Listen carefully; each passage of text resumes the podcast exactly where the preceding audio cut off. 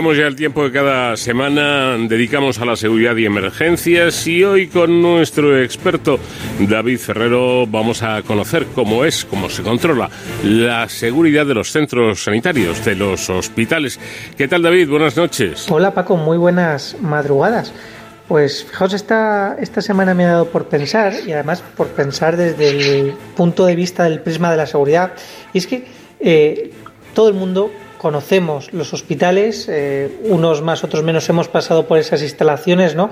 Sabemos cómo son, sabemos además que son esas instalaciones muy grandes, y yo pensaba, bueno, pero es que a la cantidad de riesgos y cantidad de cosas que puede pasar dentro de un hospital, porque ya sabéis que dentro de la seguridad pues hay muchos factores y, yo pensaba, bueno, pues es que no solamente la seguridad de los pacientes o, si ocurre un incendio, cómo hay que actuar, ¿no? Pero también es que en los, hospitales hay material eh, muy valioso, eh, puede haber agresiones, ¿no? Todos, todos conocemos casos de, agresiones a sanitarios que, ojalá no ocurriesen, pero, pero se dan. Eh, pueden ocurrir robos, tanto de ese material como decíamos, como de medicamentos. Eh, se atienden a pacientes, pues a veces alterados o pacientes que han delinquido que están detenidos incluso eh, o que pertenezcan, por ejemplo, a, grupos peligrosos. Puede haber atentados terroristas, eh, eh, también de los riesgos. En fin, fijaos en que los hospitales son las organizaciones o incluso las infraestructuras, como queramos mirarlo, que tienen o que están expuestas a un mayor número de riesgos. Como siempre hablamos, los riesgos no, que, no quiere decir que se vayan a materializar, pero sí que son circunstancias que pueden ocurrir. Esto de que los hospitales son las organizaciones con el catálogo de riesgos más amplio, no lo digo yo, sino que lo dicen desde el Observatorio de Seguridad Integral en Centros Hospitalarios. Y hoy hemos querido hablar con ellos en esta sección de Sin Capa para conocer eh, a quienes están detrás de velar por la seguridad en estos centros hospitalarios y en estos recintos. Con lo cual hemos ido al Observatorio de Seguridad Integral en Centros Hospitalarios y hemos querido invitar a su presidente, Santiago García, quien además es el director de seguridad del Hospital Universitario Gregorio Marañón de, Madrid. Eh, Santiago García, buenas noches, bienvenido. David, muchas gracias. Bueno, yo he dicho algunos de los riesgos que a mí se me pasaron por la cabeza en ese momento, ¿no? Eh, que estuve pensando, pero eh, seguro que hay muchos más. ¿Cuáles son los principales riesgos a los que tenéis que hacer frente desde las direcciones de seguridad de los hospitales? Pues, eh, como tú bien has dicho, David, el catálogo de riesgos es amplísimo. Y es verdad que es que tenemos del catálogo de riesgo cualquiera de las partes en las que nos fijemos los tenemos. Tenemos riesgos sobre personas, tenemos riesgos sobre las instalaciones. Es verdad que a nosotros nos preocupan mucho, sobre todo los riesgos que pueden afectar a todas las personas que están ingresadas en un hospital, como es un incendio.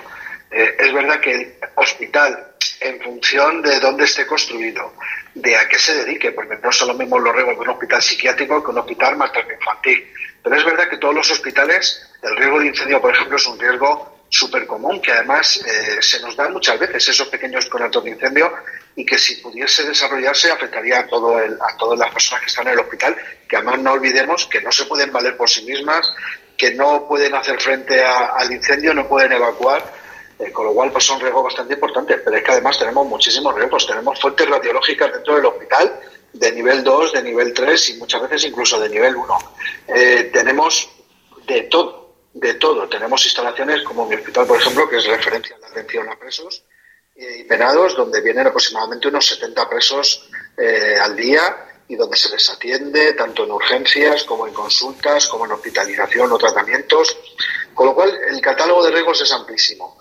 Y, siempre, además, con, unas características muy especiales que tienen los hospitales, como es, eh, como decíamos, la vulnerabilidad. Somos muy vulnerables. Nadie piensa que va a ir a un hospital y le pueden pasar cosas.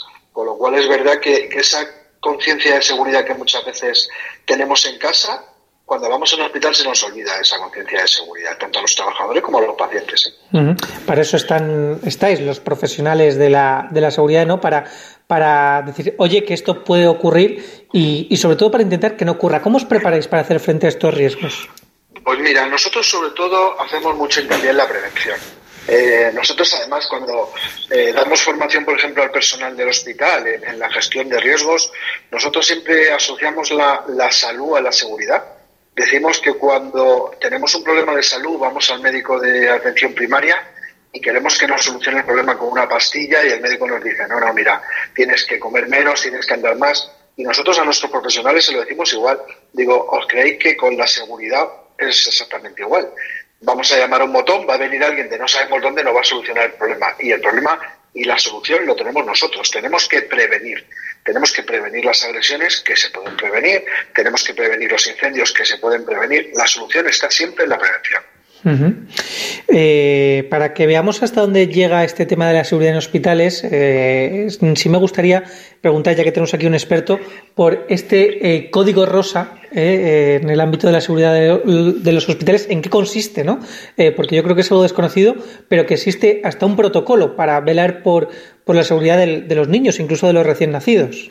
Pues sí, mira, esto viene de, unos, una asociación que hay en Estados Unidos de que en los años 90 se puso a codificar los riesgos y codificó, por ejemplo, el código de, un conato de incendio es el código rojo, el código de una agresión es el código negro y el código de un intento de secuestro de una sustracción infantil es un código rosa. Y ahí ese nombre de código rosa, ¿vale?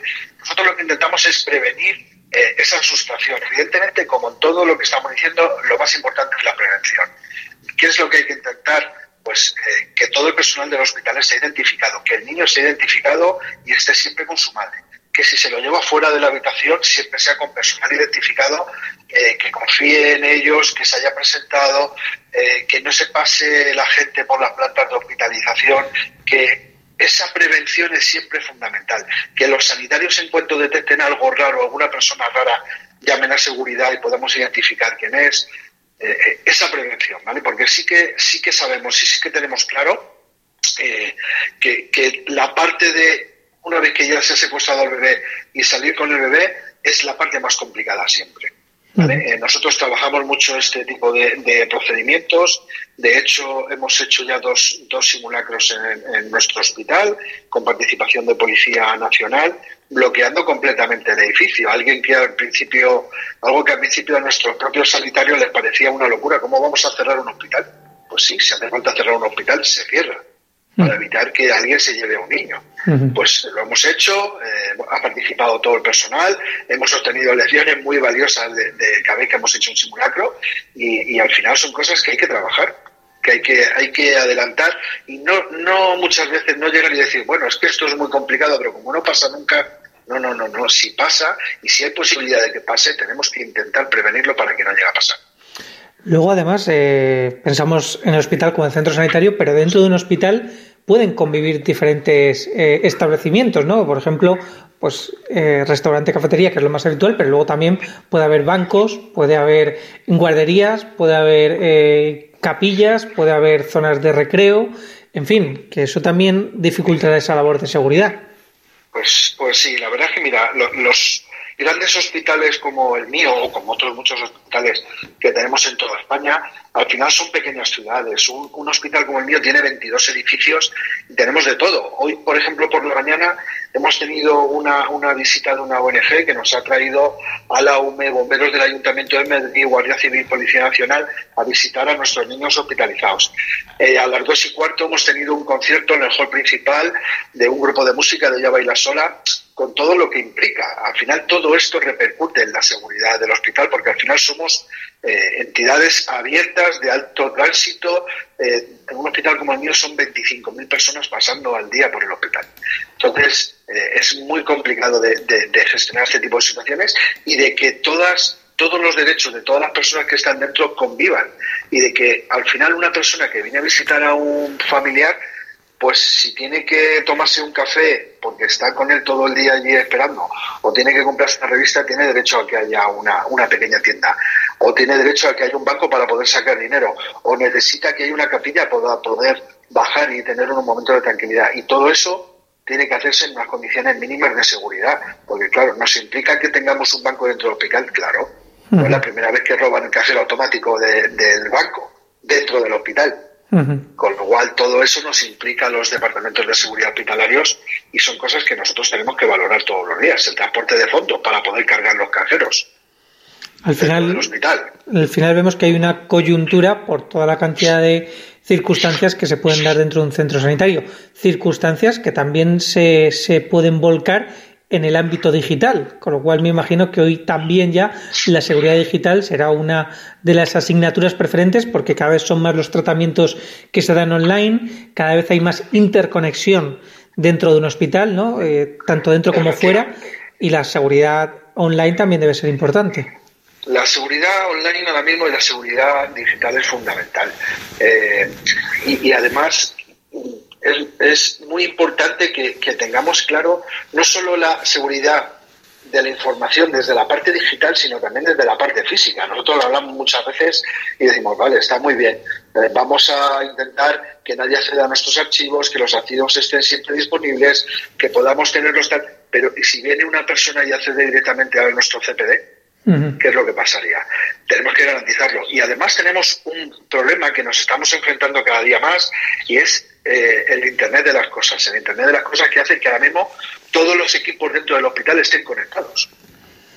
Y están todos interconectados y muchas veces es las pequeñas filtraciones que se producen de seguridad en los hospitales muchas, vienen, muchas veces vienen de estos pequeños aparatos, de que hemos conectado un escáner a la wifi del hospital y de que eso, esa electromedicina que nosotros llamamos dentro del hospital está conectada a nuestra red de datos y muchas veces no tienen la capacidad de gestión de seguridad que tenemos en nuestros propios equipos. O sea, los ordenadores del hospital los tenemos súper controlados y muchas veces estos pequeños flecos es lo que hace que tengamos alguna pequeña filtración de seguridad y es lo que tenemos que ir muchas veces a controlar. Porque es lo que te digo, ahora mismo están conectados a Internet desde los desde, los ecógrafos portátiles, los endoscopios, cualquier tipo de, elemento de electromedicina que tenemos en el hospital está conectado a, la red de datos del hospital. Además, no estamos hablando de algo banal porque, bueno, al final un ciberataque a cualquier otra organización pues bueno, eh, hablamos de sustracción de datos, hablamos del bloqueo de las páginas web, etcétera, pero un ciberataque a un hospital, dejarlo paralizado, puede incluso suponer eh, poner en riesgo la vida de los pacientes, o sea que es algo muy serio. Sí, sí, no es la primera vez que pasa. Ya hemos tenido algún caso eh, de, bloqueo de, los sistemas y trabajamos en ellos, se hacen planes de contingencia, porque es verdad que ha pasado algún caso. Recuerdo un caso en Estados Unidos, en California concretamente, un, ciberataque paralizó eh, toda la estructura digital de un hospital y hubo un niño en la UCI de, neonatos que murió porque se paralizó toda la, electromedicina de, la UCI. Con lo eh. cual este, tiene repercusiones muy importantes.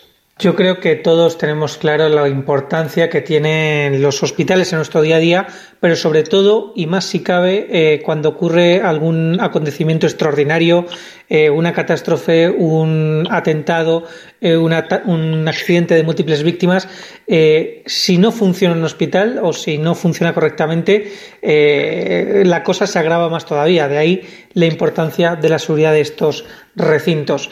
Muchísimas gracias, Santiago García, director de seguridad del Hospital Gregorio Marañón y presidente de este Observatorio de Seguridad Integral de Centros Hospitalarios, y enhorabuena por la labor que realizan.